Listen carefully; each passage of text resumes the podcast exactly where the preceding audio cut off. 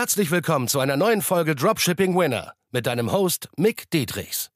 Dein Weg für ein nachhaltiges sechs- bis siebenstelliges Dropshipping-Business. Denn nur mit der richtigen Strategie kann man einen Winner erschaffen, der sich langfristig mit bewährten Systemen verkauft. Und das Beste daran, das Ganze geht auch ohne tausende Produkte testen zu müssen. Im echten Leben hast du keinen Wunsch frei. Bereite dem trostlosen Glücksspiel ein Ende und entdecke das Potenzial eines Winners. Nur mit harter Arbeit und dem richtigen Mentor an deiner Seite pushst du dich auf das nächste Level. Herzlich willkommen. Wir sprechen heute über Pinterest Ads, die Vorteile, die Nachteile, der Launchprozess und wie Yassin seinen Erfolg auf Pinterest verzeichnet hat im Dropshipping, wie ich meinen Erfolg habe, also verzeichnet habe und was heute noch funktioniert, was früher gut funktioniert hat vor ein, zwei Jahren, als es noch ein bisschen weniger los war, wo es noch ein bisschen mehr wilder Westen war. Wir sind hier in diesem wunderschönen Skigebiet, wie ihr sehen könnt ein paar Tage Auszeit gegönnt. Ist auch mal wichtig als Unternehmer. Und ja, ich habe hier den Yassin Baum sitzen, ein wertgeschätzter Freund von mir. Äh, wir haben sehr viel durchgemacht im Business.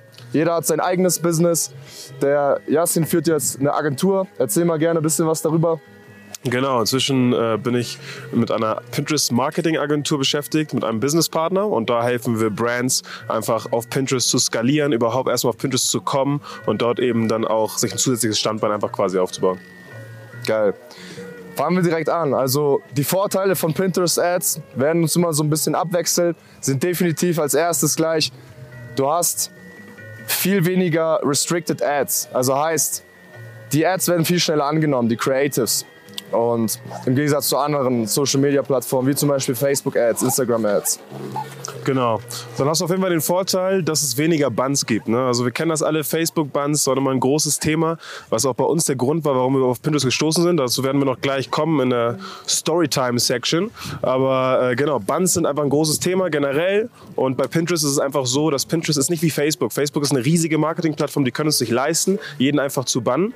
Ähm, und bei Pinterest ist es eben anders so. Die wollen wachsen und deswegen äh, hast du da viel mehr Freiheiten und paar Rejected Ads, generell auch hunderte, werden nicht dazu führen, dass du zum Beispiel gebannt wirst. Es gibt Bans in sehr seltenen Fällen, aber sehr viel seltener als bei Facebook. Sehr viel seltener. Also selbst wenn man mal ein bisschen Haut zeigt und so bei Pinterest, ist es nicht so problematisch wie bei Facebook zum Beispiel. Gerade wenn du einen neuen Account hast, das haben wir sehr oft die Erfahrung gemacht, dass wenn man bei Facebook da mal ein bisschen Haut zeigt oder ein paar Versprechungen macht, was die Gesundheitsprodukte angeht. Pinterest ist da ein bisschen lockerer, die schicken dir eine E-Mail und sagen, wurde abgelehnt, änder bitte das und das. Und dann kannst du es ändern und wieder hochladen. Bist aber nicht direkt weg vom Fenster. Genau. Kann sich aber in der Zukunft auch noch ändern, weil da kommen immer mehr Advertiser. Es ist sehr, eine sehr attraktive Plattform. Und ja, die Vorteile sind auch vor allem, wenn man mal eine Creative hat. Das hatte ich auch bei meinem One Product Store. Die kann wirklich mal über sechs bis acht Monate hatte ich das wirklich teilweise, dass eine Creative gut performt, also wirklich langfristig. Genau, auch nochmal zum Bann-Thema. Bei mir persönlich, bei Dutzenden Accounts hatte ich selber persönlich noch nie einen Bann. Ich habe es mal mitbekommen, dass es das gab, aber bei mir persönlich hatte ich selber nie einen Bann. Und genau, kann ich nur genauso bestätigen, was die äh, Konstanz angeht. Wenn du einmal was hast, was funktioniert, dann funktioniert es sehr, sehr lange. Der Algorithmus ist sehr, sehr gut, was die Optimierung angeht. Und daher kann man dann auch sehr, sehr konstant eine gute Performance haben. Also teilweise bei manchen Produkten musste ich monatelang fast gar nichts machen und das lief einfach. Ein großer Vorteil ist natürlich selbstverständlich auch viel weniger Wettbewerb. Warum? Viel weniger Dropshipper, E-Commercer sind dort unterwegs. Es ist noch eine relativ neue Plattform zum Advertisen. Und wir haben sie auch erst vor zwei Jahren kennengelernt, aber da gehen wir gleich nochmal drauf ein. Und Deshalb hast du auch natürlich sehr viel günstigere CPC-Kosten als auf Facebook. Was nicht immer unbedingt heißt, dass jede Creative, dass es jetzt der heilige Gral ist, dass du damit jetzt alles profitabel kriegst. Aber gewisse Sachen sind dort äh, schon einfacher, würde ich sagen. Genau. Kommen wir zu den Nachteilen, würde ich sagen. Es gibt natürlich Nachteile, wie überall. Und die Nachteile bei Pinterest sind erstmal, dass es eine sehr kleine Audience gibt. Im Gegensatz zu Facebook jedenfalls. Die Audience reicht aus, um sechsstellige Monatsumsätze easy zu machen. Deswegen empfehle ich die da auch sehr für, für Anfänger. Aber trotzdem muss man sagen, es ist sehr viel kleiner als bei Facebook. Und jetzt gerade in Deutschland haben wir vielleicht 10, 13 Millionen äh, Leute, die Pinterest nutzen in Deutschland. In, in Amerika sieht das anders aus. Da hat man eine riesige Audience. Aber das beeinflusst natürlich schon auch in gewisser Weise ähm, die Produktauswahl. Das wäre nämlich dann direkt der nächste Punkt. Ne? Die Produktauswahl kann eben, es gibt einfach sehr, wenig, sehr viel weniger Produkte, die du auswählen kannst für so einen Markt. Und Pinterest ist generell ein Markt, wo 90 Prozent eigentlich Frauen sind oder 70, 80 Prozent. Das wird jetzt immer weniger. Aber dementsprechend müsste dann auch die Produktauswahl bei dir dann so aussehen, dass du eben dich fokussierst auf Frauenprodukte, würde ich sagen. Und es gibt Ausnahmen, zum Beispiel, es gibt Männerprodukte, die Frauen für ihre Männer kaufen, für ihre Freunde, für den Boyfriend oder für den Mann. Sowas würde auch funktionieren. Aber genau, die Produktauswahl wird auf jeden Fall ähm, beeinflusst. Und Ich würde bei den Produkten sogar fast sogar sagen, also Frauenprodukte auf jeden Fall immer good way to go, weil Frauen konsumieren gerne oder beziehungsweise sind gute Käufer, dankbarere Käufer als äh, Männer. Aber auch so, ich sag mal, normal, normale Produkte, Unisex-Produkte wie jetzt eine Handyhülle oder sonst was, kaufen Frauen ja auch. Also sowas könnte man dann auch advertisen. Aber klar, die Beauty-Nische oder die Health-Nische, Fashion-Nische funktioniert immer sehr, sehr gut, weil dort die Conversion ziemlich hoch ist. Da muss man halt nur wieder aufpassen. Sehr, sehr viel Konkurrenz, sehr schwierig sich durchzusetzen. Aber wenn Creatives, Copies, alles geil ist, die Offer, dann kann das auch sehr gut funktionieren. Genau, das, das Targeting ist äh, sehr, sehr viel kleiner als Facebook natürlich. Auch wieder mit dem gleichen Grund, weil eben äh, es sehr viel weniger Leute gibt auch. Und auch weil der Algorithmus natürlich jünger ist als bei Facebook. Daher es, äh, es funktionieren Produkte gut, die so auf die generelle Masse gut funktionieren. Also so die Beauty-Nische geht sehr gut, ging immer gut bei uns. Ja. Health äh, ging bei mir auch immer sehr, sehr gut. Und sonst kannst du dir so angucken, Gift zum Beispiel, Geschenke. Home Decor ist eine große Nische in Pinterest. Habe ich selber nicht so viel Erfolg mit, aber ist auch eine große Nische. Von daher würde ich mich so auf diese Nischen eigentlich fokussieren. Ja. Den Jungen könnt ihr auf jeden Fall vertrauen. Warum? Das haben wir am, am, am Anfang noch vergessen zu erzählen, weil der ist auch schon siebenstellig gegangen, der Yassin. Ja. Auf Pinterest selbst. Ne? Und das auch in einem kurzen Zeitraum, ich glaube eineinhalb Jahre Ja. oder ein Jahr. Ja. Ja. Auch mit mehreren Produkten, wie, er schon gesagt, wie du schon gesagt hast, mit äh, ne? Beauty-Produkten oder Frauenprodukte allgemein, was Frauen kaufen. Genau. Ich würde sagen, lass uns Storytime machen, oder? Gerne. Wie kam es überhaupt dazu, dass wir hier Pinterest irgendwie ausgetestet haben, probiert haben? Ja, das war so eine witzige Story. Wir waren in Dubai ne? und dann äh, hatten wir ja übelst die Facebook-Probleme, ne? Bans und Restricted Ads und alles Mögliche. Und wir mussten wieder rumtricksen, ihr kennt das alle. Und wir hatten keinen Bock mehr drauf. Also diese Unzufriedenheit gibt einem wieder so einen Push, irgendwas zu verändern. Dann hört man so, ja, Snapchat-Ads, TikTok. TikTok war da komplett neu, das hatte noch niemand auf dem Schirm, das war vor zwei Jahren. Ja. Und dann auch so Pinterest gehört. Wir dachten so, hä, 10 Millionen, lohnt sich das überhaupt? Und dann wirklich so angefangen, ganz wack mit Affiliate-Marketing, Pinterest-Ads. Ah, weil- Das war so schlecht. Wir haben ähm, Affiliate-Marketing gemacht, nach Amerika hin. Wir dachten so, geil, keine Retouren, 25 Euro Marge pro Verkauf. War alles komplett unprofitabel, paar tausend Euro verbrannt jeder. Aber viel gelernt auf jeden Fall. Und äh, dann halt wirklich gedacht, so, dann kam Jasin auf die Idee, ey, was ist, wenn, wenn ich das für mein Dropshipping-Produkt nutze, so, ne? Was du dann auch, wie viel Umsatz hattest du damit, glaube ich, vielleicht 500k Also, insgesamt, ja, ne? weit, weit mehr als über eine halbe Million, ja. Ja.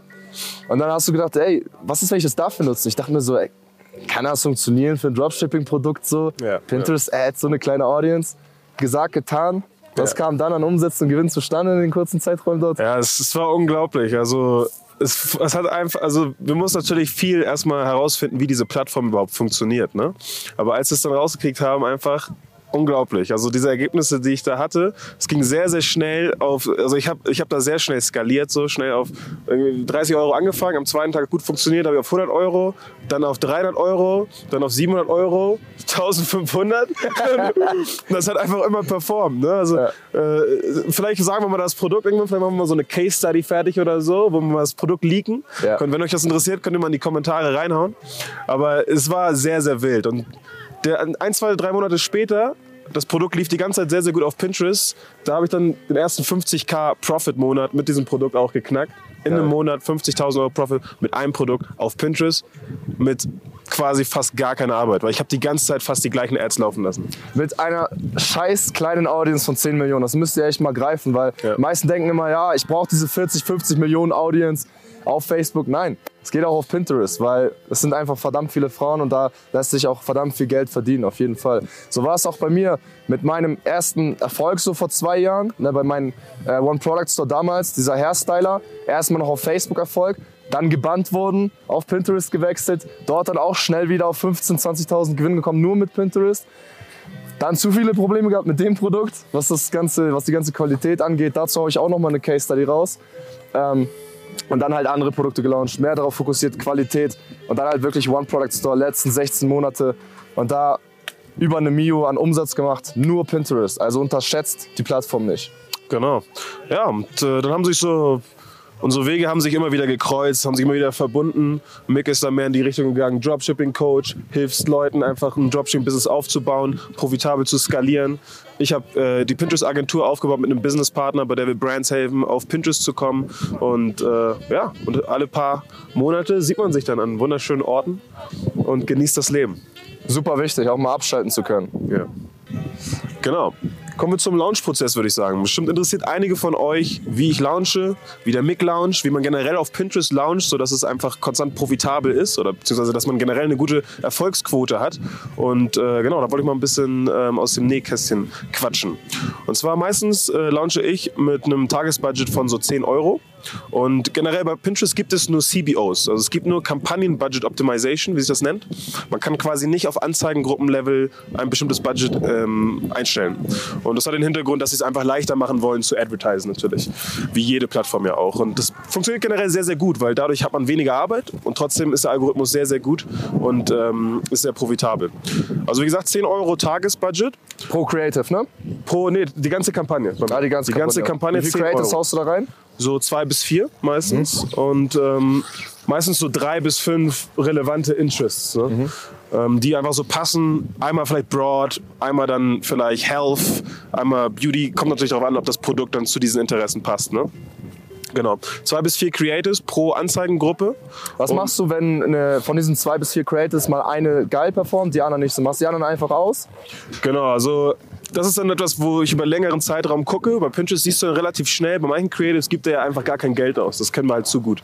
Und wenn er gar kein Geld ausgibt, dann hat das einen Grund. Dann ist diese Creative einfach irrelevant für das Audience. Und daher wird die dann irgendwann dann ausgeschaltet. Wenn du siehst, hey, die anderen Creatives haben schon 100, 200, 300 Euro ausgegeben und die nur 2, 3 Euro, wird die ausgeschaltet und neue werden genau in diese Ad Group eingefügt. Genau. Sonst automatisches äh, Bidding, auf jeden Fall, das automatische Gebot. Es gibt auch Target CPA bei Pinterest, genauso wie bei Facebook. Aber das ist dann später was im Skalierungsprozess, automatisches Bidding. Und was die Formate angeht, 9 zu 16 oder 4 zu 5 meistens. Also die Richtlinie von Pinterest sind so 4 zu 5 ist 1000 mal 1500 äh, Pixel. Entweder das oder 9 zu 16. Und das hast du ja auch lange so gemacht. Ne? Ja. Also man kann natürlich auch mehrere äh, Formate hier nochmal testen.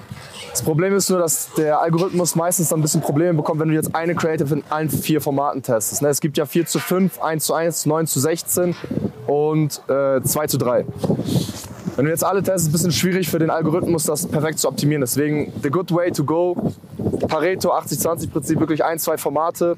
Und willst du wirklich jede Creative auf das Maximum testen, würde ich sogar fast sagen, jede einzelne Creative kriegt ein eig- eigenes Adset. Aber das ist so ein bisschen eine Style-Sache auch, teilweise Geschmackssache, wie man das so mag. Weil man kann das genauso machen, wie Yassin gesagt hat, weil wir haben Freunde, die auch sechsstellig monatlich gegangen sind mit Pinterest, andere, die haben verschiedene Strategien gefahren. Am Ende ist einfach nur Creative King. So, Ja. Das haben wir alle gemerkt. So, Creative ist King, beziehungsweise die gesamte Offer, das Produkt, Copies, Creative, das ist erstmal einfach nur wichtig.